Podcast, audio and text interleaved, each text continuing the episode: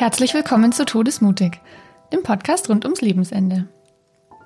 Heute möchte ich aus meiner Erfahrung im Hospiz und der Palliativarbeit berichten, und zwar darüber, welche Faktoren und Einstellungen es schwerer machen, zu gehen, zu sterben. Ich darf vorausschicken, es ist vor allem ein Appell an uns Lebende, weil, wenn wir uns schon im Sterbeprozess befinden, haben wir sehr viel weniger Zeit, diese Dinge noch zu ändern. Ich werde euch also Aspekte vorstellen, die es einem erschweren, diese Welt zu verlassen und versuchen ein bisschen darauf einzugehen, wie man denen entgegenwirken kann. Viel Spaß bei dieser Folge. Der erste Aspekt, den ich besprechen möchte, ist nicht überraschend. Ich nenne ihn alten Ballast. Dieser Ballast kann sich auf ganz verschiedene Ebenen beziehen. Es kann sowas sein wie Trauma, Beziehungsungereimtheiten, alte Konflikte, alte Schuld oder ganz praktische Dinge, die man einfach nicht geklärt hat, wo man sich einfach nicht drum gekümmert hat. Jetzt kann man sich fragen, gut, was macht alter Ballast nicht schwer? Ja, ist klar, aber es bezieht sich eben auch auf den Tod und führt meiner Beobachtung auch wirklich dazu, dass Menschen Angst haben vorm Sterben. Ich denke mir manchmal ist es gar nicht so oft die Angst vor dem Tod an sich, sondern davor, dass man nicht mehr genug Zeit hat, diese Dinge zu regeln. Dieser Mechanismus im Kopf, ja, mache ich irgendwann, das rücke ich irgendwann später zurecht, der funktioniert halt dann nicht mehr. Und vor dieser Endgültigkeit, ich muss aus dem Leben scheiden, ohne dass ich das aufgeräumt habe, das macht Angst. Also diesen alten Ballast aufzuräumen und sich darum zu kümmern, macht schon während des Lebens viel mehr Frieden im Herz und aber auch später gibt es mehr Ruhe beim Abtreten sozusagen. Eine andere Folge davon kann Scham sein, dass es diese Reue gibt, die man auf sich selber bezieht. Es ist mir so peinlich, dass ich das nicht gelöst habe es kann was ganz Finanzielles sein, wie mein Erbe oder ich hinterlasse Schulden oder es gibt einen Riesenberg Post, um den ich mich kümmern müsste. Oder eine Freundschaft, die irgendwie ungut auseinandergegangen ist, wo ich mir was habe zu Schulden kommen lassen. Oder in der Familie was oder tatsächlich ein Fehler, den man gemacht hat, was weiß ich, jemand betrogen, jemandem nicht die Wahrheit gesagt und das nagt an unserem Gewissen. Und für die Lebenden unter uns, ich hoffe, nur solche hören hier gerade beim Podcast zu, ist ein sehr guter Hinweis darauf, was diese Dinge sind, wie wir uns fühlen, wenn wir dran denken. Also, wir wissen das. Wir haben ein Gewissen in der Brust und wir haben so einen Sensor, der uns sagt, okay, passt oder äh, der sich dann so zusammenzieht oder uns ein schlechtes Gefühl gibt. Und dieses schlechte Gefühl führt oftmals dazu, dass wir das Thema dann wegschieben oder versuchen nicht dran zu denken, aber dieses schlechte Gefühl will uns was sagen. Nämlich, das ist nicht in Ordnung. Kümmer dich darum, richte deine Aufmerksamkeit hin. Und unser normaler erster Impuls ist zu sagen, oh, es fühlt sich schlecht an, ich richte meine Aufmerksamkeit weg. Ist sehr menschlich, aber es verhindert langfristig, dass wir in diese tiefe Ruhe, in diesen wirklichen Frieden kommen, den wir uns am Lebensende wünschen. Es kann auch zu so einer inneren Unruhe kommen.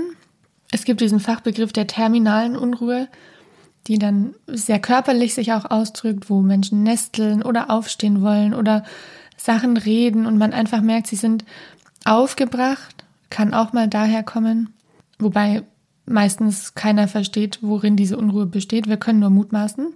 Und es ist ja ganz logisch, die Lösung wäre für uns, sich zu Lebzeiten drum zu kümmern. Das heißt immer so, lebe, dass du jeden Tag sterben könntest. Naja, wer schafft es schon? Die Menschen beglückwünsche ich. Man macht halt auch manchmal Sachen nicht gut und dann dauert es ein bisschen, bis man sie wieder geklärt hat. Aber es wäre gut.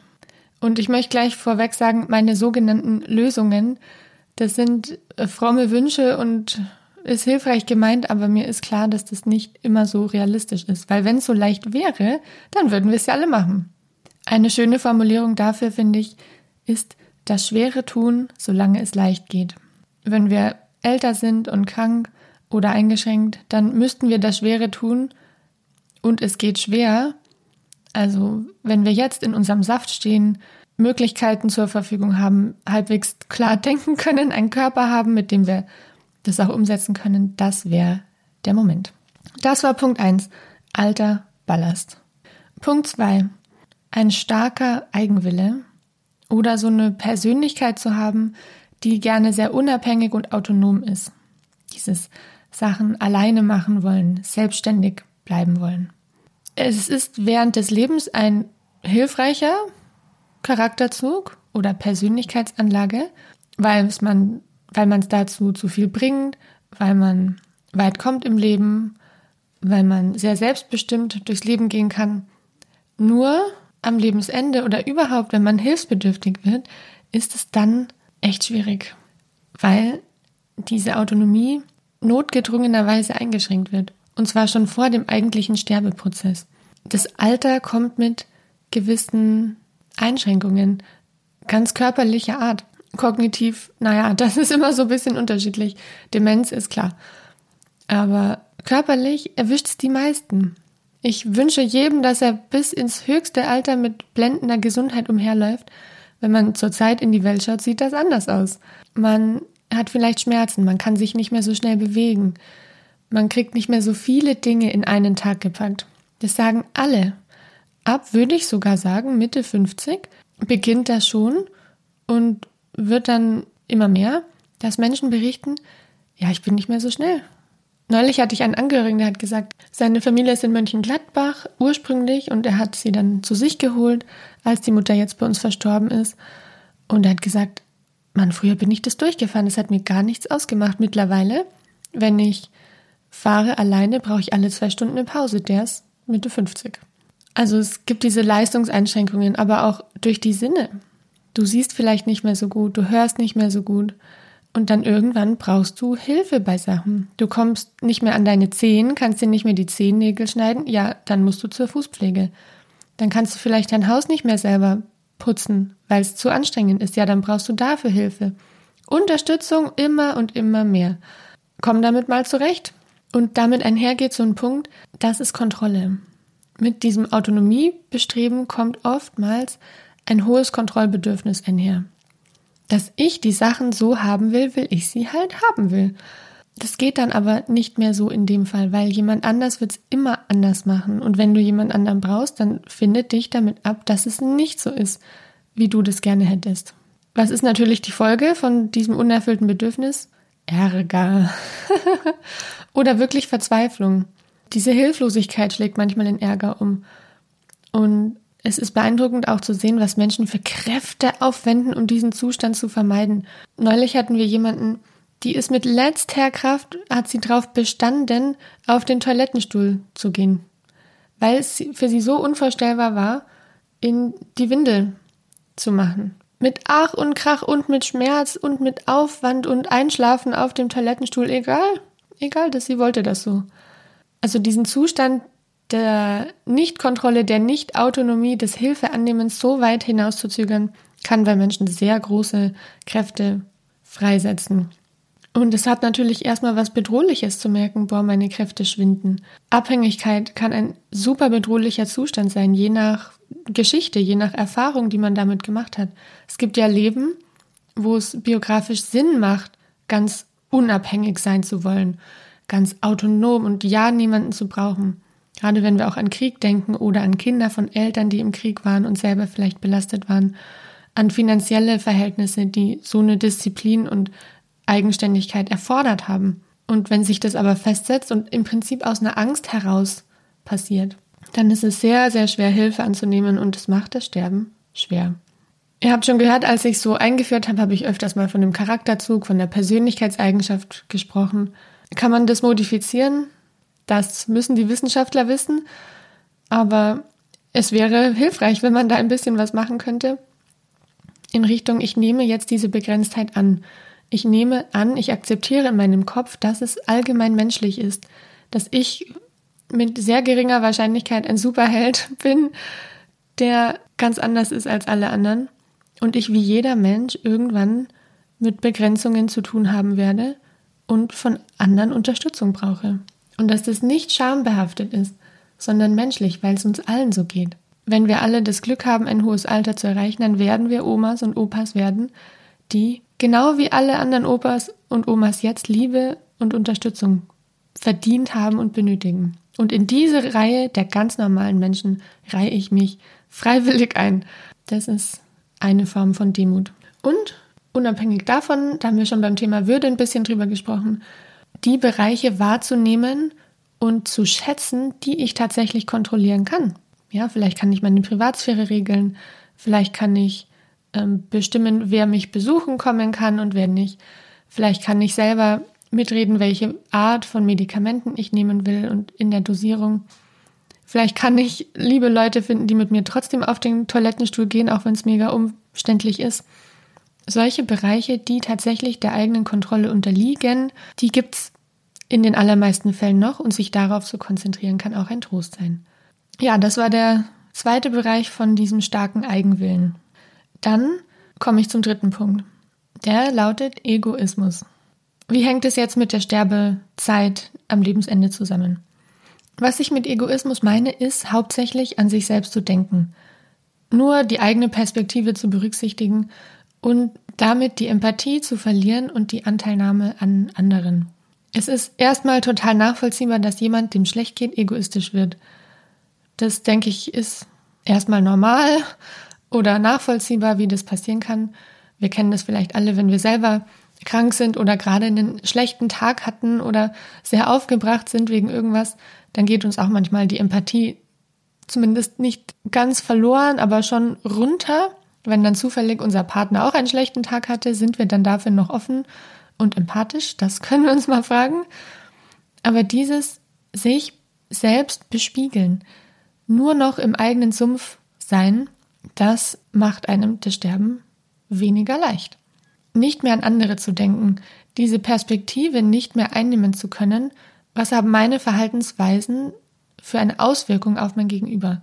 Das geht dann auch einher mit Jammern und führt im Endeffekt dazu, dass ich nicht mehr an andere denken kann. Die Folgen sind eigentlich Einsamkeit und dass sich andere abwenden. Weil natürlich ist es nicht so angenehm, jetzt mit jemandem zusammen zu sein, der ständig nur in seinem eigenen Saft schwimmt. Für Professionelle ist es dann leichter, weil es ist unser Job, dass wir da da sind.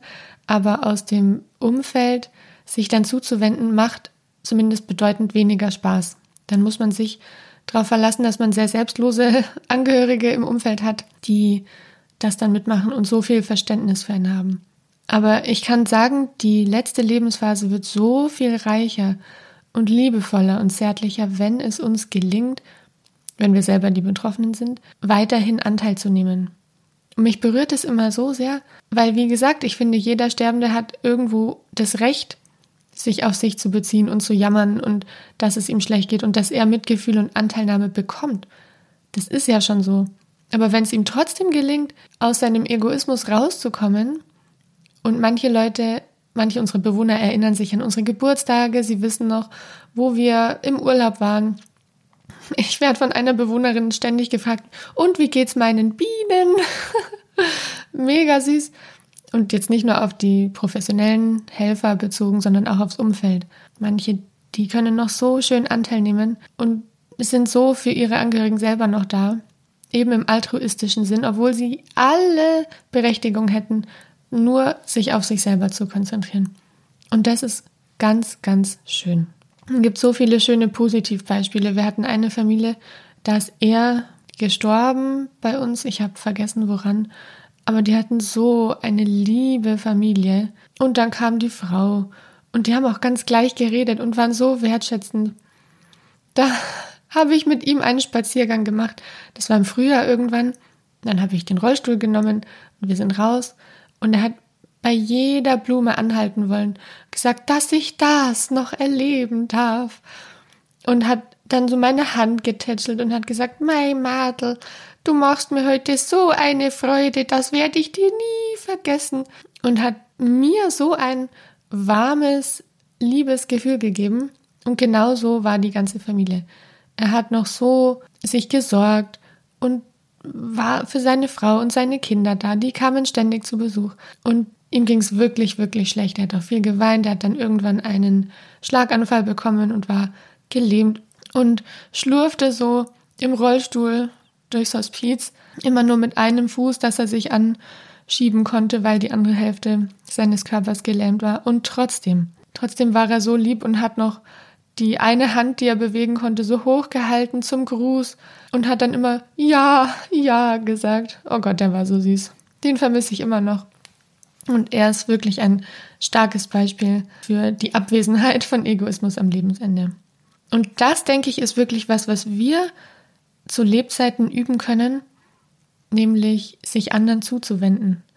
Gerade in solchen Beispielen, wie ich vorher erwähnt habe, wir sind eh schlecht drauf, wir sind gestresst, wir müssen jetzt unbedingt noch das und das machen, irgendwas hat uns mitgenommen, vielleicht auch Sachen, die wir nicht ändern können, ja, falsche Partei hat gewonnen oder falscher Fußballclub hat gesiegt und wir sind schlecht drauf, was weiß ich, dass wir dann bewusst da rausgehen aus unserem Denken, aus was uns beschäftigt und den Fokus darauf richten, wer in meinem Umfeld, wer im Raum könnte gerade ein bisschen Zuspruch und Anteilnahme von mir gebrauchen. Und ich garantiere es euch, das wird unsere Laune definitiv erheben. Eine andere Methode ist es tatsächlich Dankbarkeit zu praktizieren. So wie der Herr, von dem ich euch erzählt habe, jedes kleine Blümchen und das Blättchen und ein Krokus hier und eine Tulpe da. Er konnte da so dankbar dafür sein. Und diese Haltung können wir uns auch zu eigen machen. Zum Beispiel meine Oma, die hat es auch nicht leicht, seit mein Opa verstorben ist, das ist drei Jahre her, ist sie allein in dem Haus und ich bewundere sie dermaßen. Sie sagt mir dann immer, ich weiß nicht, woher sie das hat, nicht von mir sicherlich. Ach, und wenn es mir dann schlecht geht, dann lege ich mich abends ins Bett und denke nochmal drüber nach, worüber ich dankbar sein kann. Und manchmal muss ich überlegen, aber mir fällt immer irgendwas ein. Und das ist so schön, so herrlich, so bewundernswert. Können wir uns alle ein Beispiel dran nehmen. Und gerade diesen Fokus bewusst wegzunehmen vom Schlechten, wo es mir nicht gut geht, was mir nicht passt, ich, ich, ich, ich, ich, zu, was habe ich denn bekommen? Was könnte ich den anderen Gutes tun? Das ist sehr, sehr kraftvoll und würde uns das Leben und das Sterben definitiv leichter machen. Das war der dritte Punkt, Egoismus. Kommen wir zum vierten, Ungeduld. Es hat ein bisschen mit diesem starken Eigenwillen zu tun, aber bezieht sich mehr auf eine zeitliche Komponente. Das beobachte ich oft, dass Menschen total nachvollziehbarerweise ungeduldig werden. Oft bezogen auf den Sterbeprozess selbst. Nach dem Motto, warum dauert das jetzt so lange? Was soll das? Können mir nicht jemand die Spritze geben, bitte? Bezogen auf Hilfe. Das geht mir jetzt nicht schnell genug. Ich habe schon vor zehn Minuten meinen Kaffee bestellt. Ähm, was soll das jetzt? Ungeduld, dass man selber eben nicht mehr so schnell ist. Und das ist so berührend, wenn ihr das mal seht, wie lange jemand braucht, um sich einen Schuh anzuziehen. Da, da denkt man nicht dran, während man lebt. Ganz normal, da ziehe ich halt meinen Schuh an. Ist ja klar, das ist so kein Ding. Aber dann setzen sie sich hin. Dann sucht der Fuß den Schuh, dann ist er vielleicht ein bisschen unterm Bett dann geht man rein mit den Zehen, dann muss der andere Fuß dagegen halten, dass der Schuh nicht weggeht und dann wurstelt man sich so rein und tapst ein bisschen so, bis man drin ist und dann geht das gleiche mit dem anderen Fuß los und schon beim Erzählen könnte man ungeduldig werden. Das heißt, das kann man verstehen. Oder Ungeduld auch schon früher im Krankheitsprozess. Äh, wie schnell kriege ich eine Diagnose? Warum ist es jetzt noch nicht? Oder Ungeduld mit der Behandlung wann geht es denn jetzt los? Der hat mich immer noch nicht zurückgerufen. Jetzt weiß ich nicht, wann meine Chemotermine sind. Also dieses Drängen, ungeduldig sein, nicht warten können, nicht einverstanden sein mit dem zeitlichen Ablauf, den es eben nun mal gibt. Man kann es auch als Kampf mit der Wirklichkeit bezeichnen, weil es ist nun mal so, dass es länger dauert, als du gerne willst. Und das hat natürlich zur Folge, dass man auch ärgerlich wird, unzufrieden wird, mm, vorwürflich wird und das belastet nachvollziehbarerweise auch die Beziehungen zum Umfeld, die dann mit dir zu tun haben müssen. Das ist nicht angenehm für dich oder für uns als zukünftige Betroffene und die anderen auch nicht. Und das ist eine Eigenschaft, die auch im Leben einem Probleme macht, nur dass man da noch mehr Ressourcen hat, damit umzugehen und in der Regel kräftiger ist, das zu verändern, was man jetzt gerne sofort gleich haben möchte. Dann kann man besser Sachen erzwingen oder dann zum Materialisieren bringen. Und das geht halt dann später nicht, gerade wenn man sich in teilweise abhängigen Situationen befindet. Was kann man da machen? Wie gesagt, ich denke, je früher man anfängt, desto besser. Aber bei Ungeduld geht es ja im Prinzip auch um Akzeptanz. Das ist ein sehr schlechter Tipp. Da hatte ich mal eine Klientin, die hat gesagt, sie hat eine Therapie gemacht und die Therapeutin hat ihr Akzeptanzmodelle vorgestellt und später, als sie das Problem immer noch hatte, ist sie mit der Therapeutin nicht mehr zurechtgekommen, weil die Therapeutin so war, ja, Akzeptanz, haben wir doch schon besprochen. Ja, machen Sie jetzt einfach Akzeptanz. Schön für den, der es so leicht umsetzen kann. Ich konnte meine Klientin nachvollziehen. Ich ähm, bin auch nicht so der Held mit sofortiger Akzeptanz. Das heißt, das wäre natürlich gut, wenn wir sagen könnten, okay, es ist jetzt so, jetzt muss ich mich gedulden. Naja, kein Problem. Aber die Leute, die das können, haben auch kein Problem mit Ungeduld. Deshalb, wenn wir das bei uns merken bereits im Leben, braucht es vielleicht ein bisschen andere Strategien. Und eine, die ich hilfreich finde und manchmal empfehle, ist Ablenken. Richte deinen Fokus einfach für die Zeit auf was anderes. Das ist sonst wie ein Hammer, mit dem du versuchst, eine Betonwand einzuhauen. Du kannst da schon hauen, aber da wird nichts passieren. Du stehst vor der Tür und klopfst und klopfst und klopfst und denkst, davon geht schneller, aber die bleibt halt zu und geht sowieso erst auf, wenn sie aufgeht.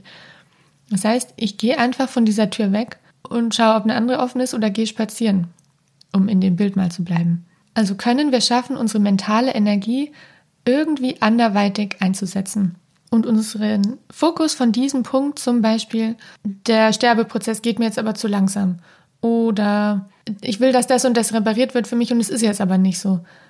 Können wir einfach derweil über was anderes nachdenken oder was anderes machen, von mir aus auch Fernsehen schauen oder im besseren Fall irgendwie produktiv und kreativ sein, anstatt zu warten. Also warten ist ganz schlecht.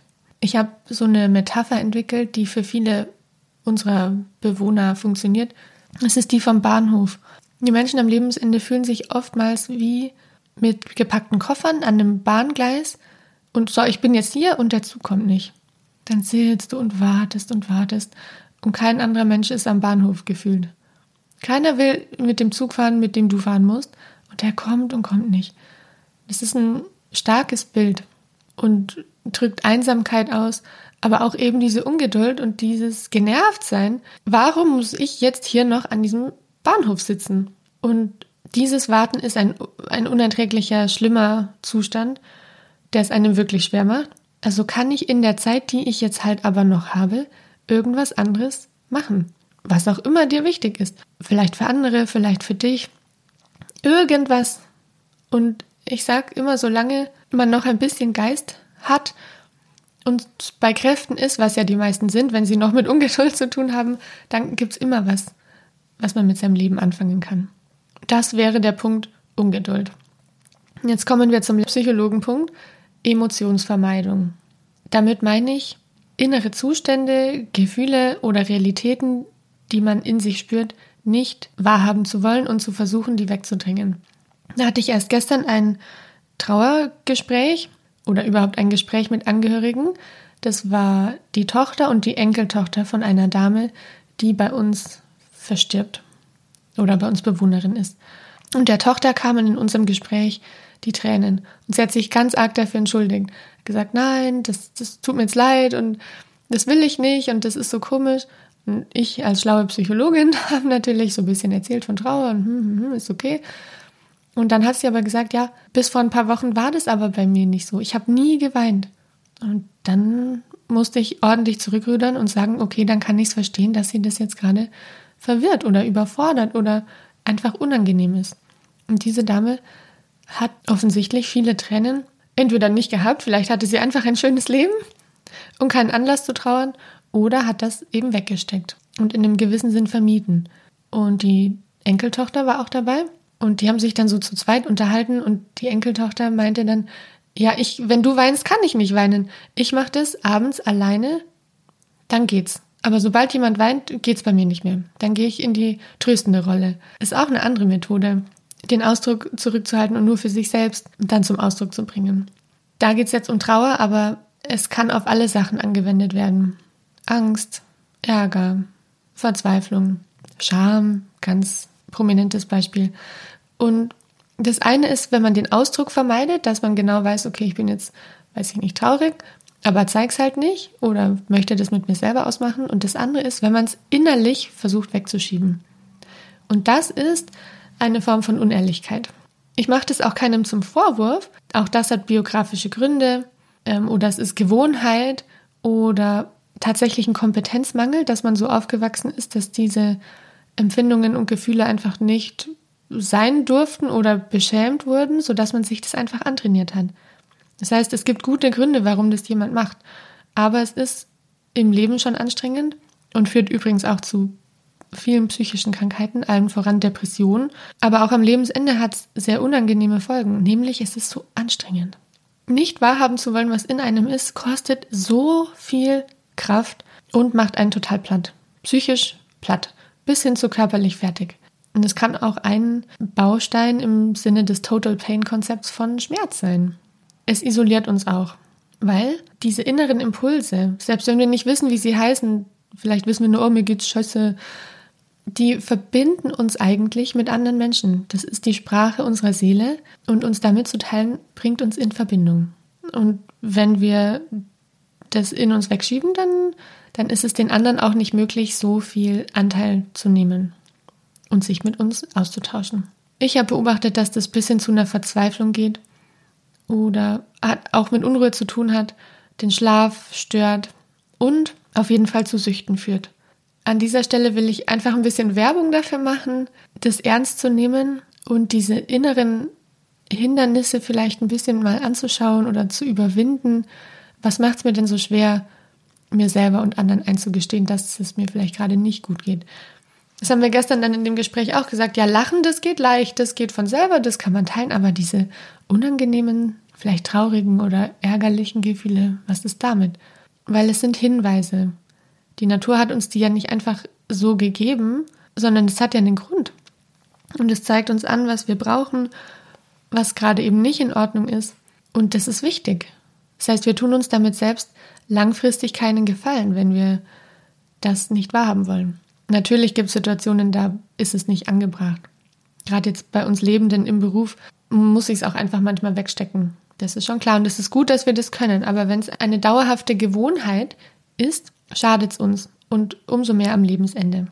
Was kann man tun? Wie vorher auch. Vielleicht ist das tatsächlich ein Punkt, wo wir Unterstützung brauchen, um die Blockaden aufzulösen oder erstmal einen gesicherten Rahmen, wo wir das sein lassen können. Das passiert ganz oft in Therapie. Wie gesagt, das ist ein ganz klassischer Psychologenpunkt. Aber können wir lernen, nach innen zu hören und ein bisschen Mut aufbringen, den Fokus nach innen zu wenden. Und der erste Schritt, würde ich sagen, ist immer, sich selber einzugestehen, oh ja, das nimmt mich jetzt gerade echt mit. Und das ist in Ordnung, weil es zum Menschsein dazugehört.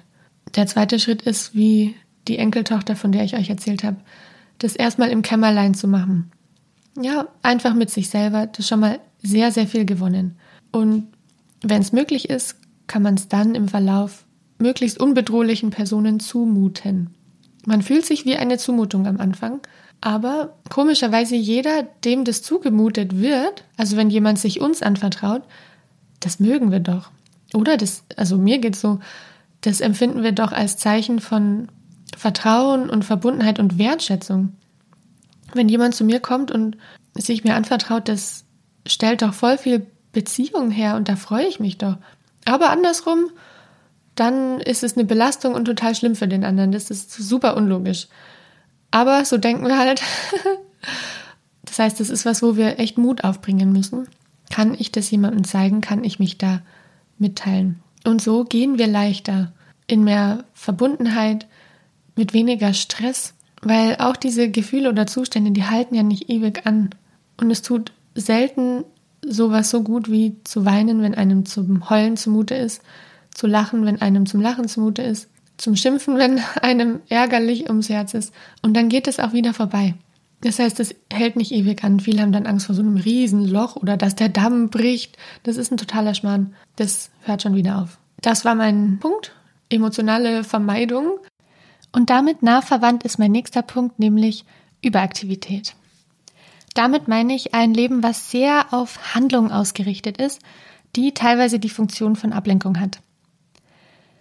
Man kann es durch mehrere Sachen betreiben, zum Beispiel soziale Beziehungen, Das sind dann Menschen, die von einer sozialen Blüte zur nächsten flattern oder durch Arbeit. Das geht dann Richtung Workaholic oder einfach einen Alltag, der einen sehr einnimmt, wie zum Beispiel bei einem Landwirt, wo man von früh bis spät seinen Aufgaben in Aktivität nachgehen muss. Oder durch körperliche Bewegung, wo es Richtung Extremsport geht, von einer Wanderung zur nächsten und die nächste Radeltour. Man könnte sagen, das ist ja erstmal gar nicht problematisch, ist es auch nicht. Handeln und aktiv sein ist was Schönes. Das Problem ist nur, wenn es unbalanciert wird und man zu wenig Zeit hat, mal nach innen zu gehen. Das führt nämlich mittel- und langfristig dazu, dass unser Innenleben verarmt und wir ganz schön überfordert sind, wenn die Aktivität wegfällt. Weil so ist es am Lebensende. Wenn wir krank werden und alt, dann werden wir nicht mehr so aktiv. Und wenn wir dann ein Leben geführt haben, in dem wir wenig über uns nachgedacht haben, uns wenig auseinandergesetzt haben mit uns, dann kann das ganz schön Angst machen. Wir sind überwältigt und vielleicht sogar depressiv, wenn diese Kompensationsmöglichkeit der Handlung, ständig extrovertiert sein, ständig im Außensein wegfällt. Das ist tatsächlich ein Punkt, wo wir für die Lebenden einen ganz praktischen Tipp ableiten können. Lasst uns weiter aktiv sein, unser schönes, buntes Leben leben, aber Inseln der Ruhe und Einkehr schaffen, wo wir ein bisschen uns innerlich mit uns selber verbinden, damit, wenn wir mal passiv sein müssen, da ein Anknüpfungspunkt für uns ist, an den wir uns verbinden können und nicht vor einem großen, bedrohlichen Nichts stehen, sobald wir ein bisschen passiv werden. Es kann ja auch im Leben passieren, wenn uns ein Knochen brechen und wochenlang daheim sitzen müssen. Deshalb ist das wirklich eine sehr, sehr gute Vorbereitung aufs Lebensende mal im Kleinen zu üben, einfach nur mit sich zu sein, weil es einem sonst sehr, sehr schwer fallen kann, Wochen, Monate, vielleicht sogar Jahre lang einfach nur dazu verdammt zu sein, rumzuliegen und nicht mehr so viel machen zu können. Das war mein kleiner Sermon zum Thema Überaktivität. Und das sind ja alles Sachen, die jetzt nicht speziell fürs Lebensende gelten, aber in meiner Beobachtung da halt besonders stark auftreten. Ich fasse nochmal zusammen, das ist der alte Ballast, ein zu starker Eigenwille, Egoismus, nur an sich selber denken, Ungeduld und emotionale Vermeidung. Sowie ein Leben, das in zu großer Extraversion und Ablenkung geführt wird. Und ich hoffe, dass der ein oder andere von euch für sein Jetzt-Leben, wo ihr noch nicht in der Sterbephase seid, die ein oder andere Anregung bekommen hat, dass wir uns alle selber überprüfen konnten, wo wir stehen in diesen Bereichen und dass ihr was mitnehmen konntet. Und in diesem Sinne verabschiede ich mich für heute und bis zum nächsten Mal. Alles Liebe.